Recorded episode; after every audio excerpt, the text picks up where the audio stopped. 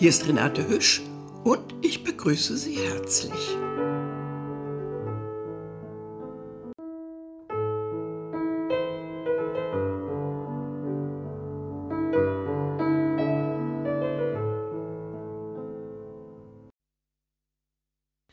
Gerade in jenen Tagen trug sich in Schonen eine Begebenheit zu, die sehr viel beredet wurde, ja sogar in die Zeitung kam.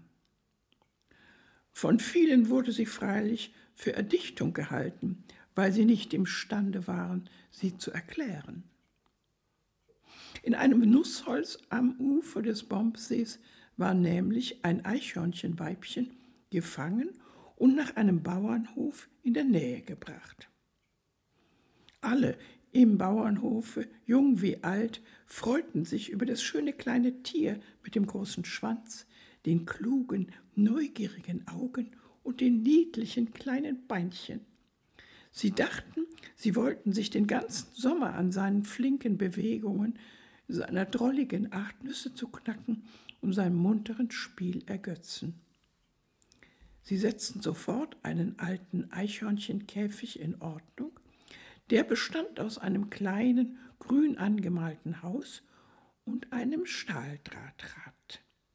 Das kleine Haus, das sowohl eine Tür als auch ein Fenster hatte, sollte das Eichhörnchen als Ess- und Schlafzimmer haben. Deswegen machten sie ein Bett aus welkem Laub für das Tierchen zurecht und setzten eine Schale Milch und einige Nüsse da hinein. Aber das Stahldrahtrad sollte es als Spielstube haben, in der es laufen und klettern und sich herumdrehen konnte. Die Leute meinten, dass es sehr schön für das Eichhörnchen eingerichtet hätten und wunderten sich, dass es nicht gedeihen wollte. Es saß im Gegenteil niedergeschlagen und unwirsch in einer Ecke seiner Stube, und von Zeit zu Zeit stieß es einen lauten Klagestrei aus. Es rührte das Essen nicht an und drehte das Rad nicht ein einziges Mal. Es ist gewiss bange, sagten die Leute auf dem Bauernhof. Morgen, wenn es sich erst heimischer fühlt, dann wird es schon essen und spielen traf es sich so, dass die Frauen im Bauernhof Anstalten zu einem Festschmaus trafen und gerade an dem Tage, als das Eichhörnchen gefangen wurde, fand großes Backen statt. Und entweder hatten sie Unglück mit dem Teig gehabt, so dass er nicht aufgehen wollte, oder auch sie waren langsam bei der Arbeit gewesen, denn sie waren noch lange nach Hereinbruch der Dunkelheit damit beschäftigt. Es herrschte natürlich großer Eifer und Geschäftigkeit in der Küche, und niemand ließ sich Zeit, daran zu denken, wie es dem Eichhörnchen ergehen mochte. In dem Hause war aber eine alte Frau, die war zu alt, um noch an dem Backen teilzunehmen. Das begriff sie selbst sehr wohl aber sie mochte doch nicht gern so außerhalb des Ganzen stehen. Sie war betrübt, und deswegen ging sie nicht zu Bett, sondern setzte sich an das Fenster in der Stube und sah hinaus. In der Küche hatten sie der Hitze halber die Tür aufgemacht, so dass der klare Lichtschein auf den Hof hinausströmte.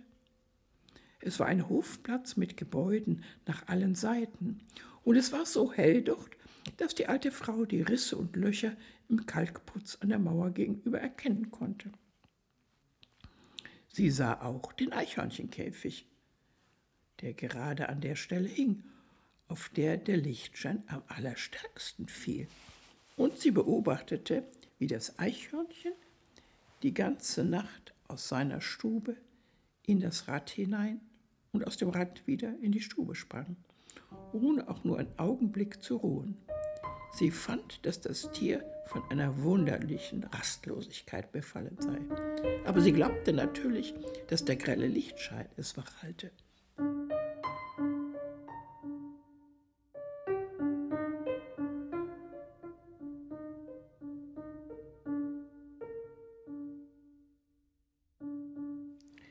Zwischen dem Kuhstall und dem Pferdestall befand sich auf dem Hof eine große Einfahrt, und die lag so, dass sie ebenfalls beleuchtet wurde. Und als die Nacht bereits ein wenig vorgeschritten war, sah die alte Frau einen kleinen Knirps, der nicht größer war als eine Handbreit, aber Holzschuhe und Lederhosen trug wie ein Arbeitsmann. Leise und vorsichtig schlich er auf den Hof. Die alte Frau begriff sofort, dass es der Kobold sei, und sie wurde nicht im geringsten bange. Sie hatte immer gehört, dass er sich dort auf dem Hofe aufhielt, obgleich sie ihn noch nie gesehen hatte. Und der Kobold hatte ja Glück im Gefolge, da wo er sich zeigte. Sobald der Kobold auf den gepflasterten Hof gekommen war, lief er geradewegs auf den Eichhörnchenkäfig zu. Und da der so hoch hing, dass er ihn nicht erreichen konnte, holte er sich eine Stange aus dem Geräteschuppen, stellte sie an den Käfig und kletterte daran in die Höhe, wie ein Seemann ein Tau entert. Als er an den Käfig hinaufkam, rüttelte er an der Tür des kleinen grünen Hauses, als wolle er sie öffnen. Aber die alte Frau war ganz ruhig, denn sie wusste, dass die Kinder ein Hängeschloss vor die Tür gehängt hatten, aus Furcht, dass die Nachbarjungen versuchen könnten, das Eichhörnchen zu stehlen. Die alte Frau sah, dass, als der Kobold die Tür nicht aufbekommen konnte, das Eichhörnchen in das Stahlrad hinausging. Dort hielt es eine lange Beratung mit dem Kobold ab. Und als der Kobold alles gehört hatte, was das gefangene Tierchen zu erzählen hatte, rutschte er an der Stange herunter und lief zum Tor hinaus. Die alte Frau dachte, sie würde in dieser Nacht nichts mehr von dem Kobold sehen aber sie blieb trotzdem am Fenster sitzen. Als eine kleine Weile vergangen war, kam er zurück. Er lief so schnell, dass sie kaum sehen konnte, wie seine Füße den Erdhofen berührten. Und er eilte auf den Käfig zu. Die alte Frau mit ihren weitsichtigen Augen konnte ihn deutlich sehen und sie konnte auch sehen, dass er etwas in den Händen trug. Aber was es war, das konnte sie nicht begreifen. Das, was er in der linken Hand hatte, legte er auf das Steinpflaster. Aber das, was es war, das konnte sie nicht begreifen. Das, was er in der linken Hand hatte, und was er in der rechten hatte, nahm er mit zum Käfig hinauf. Hier stieß er mit seinem Holzschuh gegen das kleine Fenster, sodass die Scheibe zerbrach, und dann steckte er das, was er in der Hand hatte, durch das Loch dem Eichhörnchen zu. Darauf ließ er sich wieder hinabgleiten, nahm das, was er an die Erde gelegt hatte, und kletterte auch damit nach dem Käfig hinauf. Und als das getan war, eilte er wieder so hastig von dannen, dass die alte Frau ihm kaum mit den Augen folgen konnte. Nun aber war an dem Mütterchen die Reihe, nicht mehr still in der Stube sitzen zu können. Ganz leise ging sie auf den Hof hinaus und stellte sich in den Schatten der Pumpe, um auf den Kobold zu warten.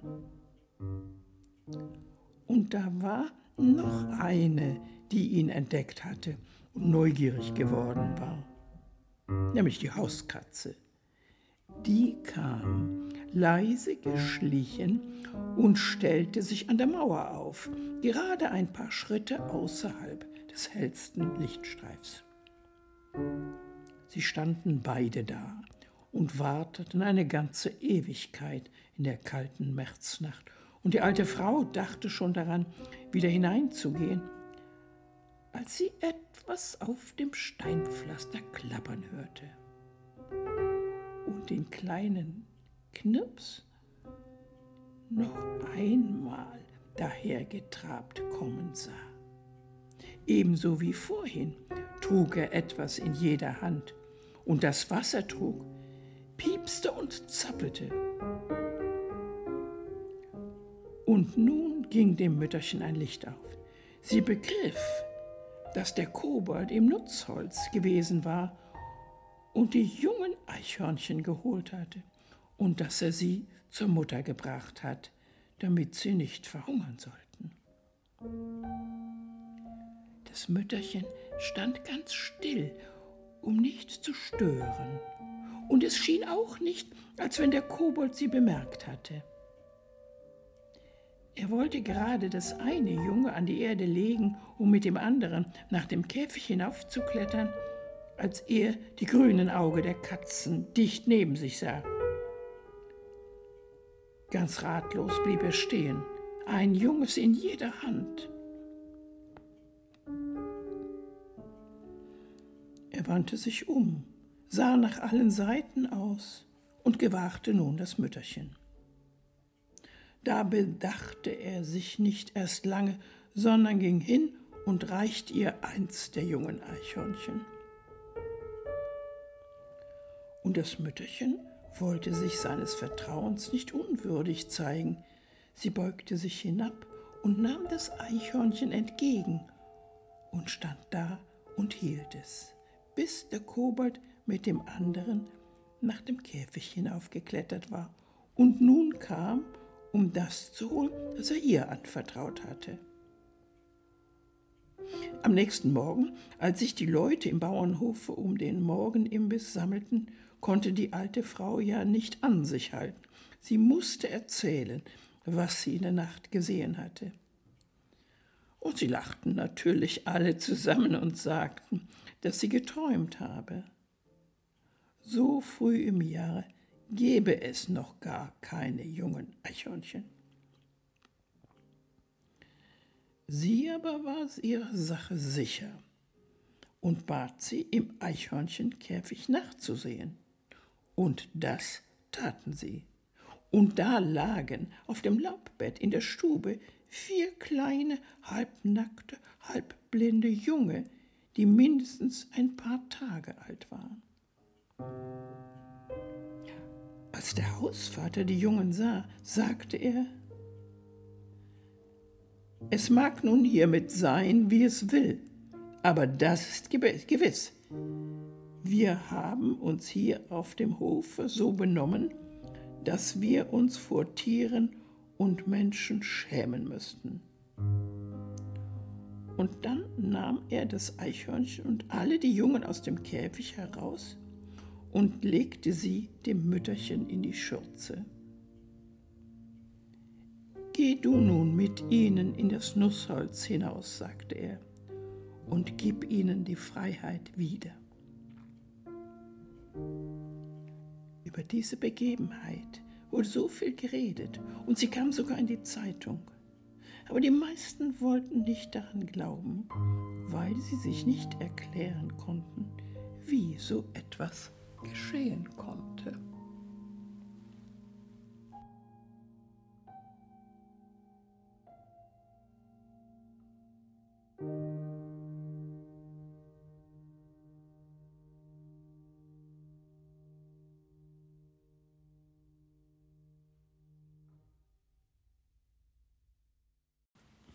Hier sind wir in Folge 7 und folgen dem winzigen Nils auf einen Bauernhof. Er handelt, wie ein Kobold eben handeln kann. Der Kobold Nils versteht die Sprache der Not und der Tiere und hilft.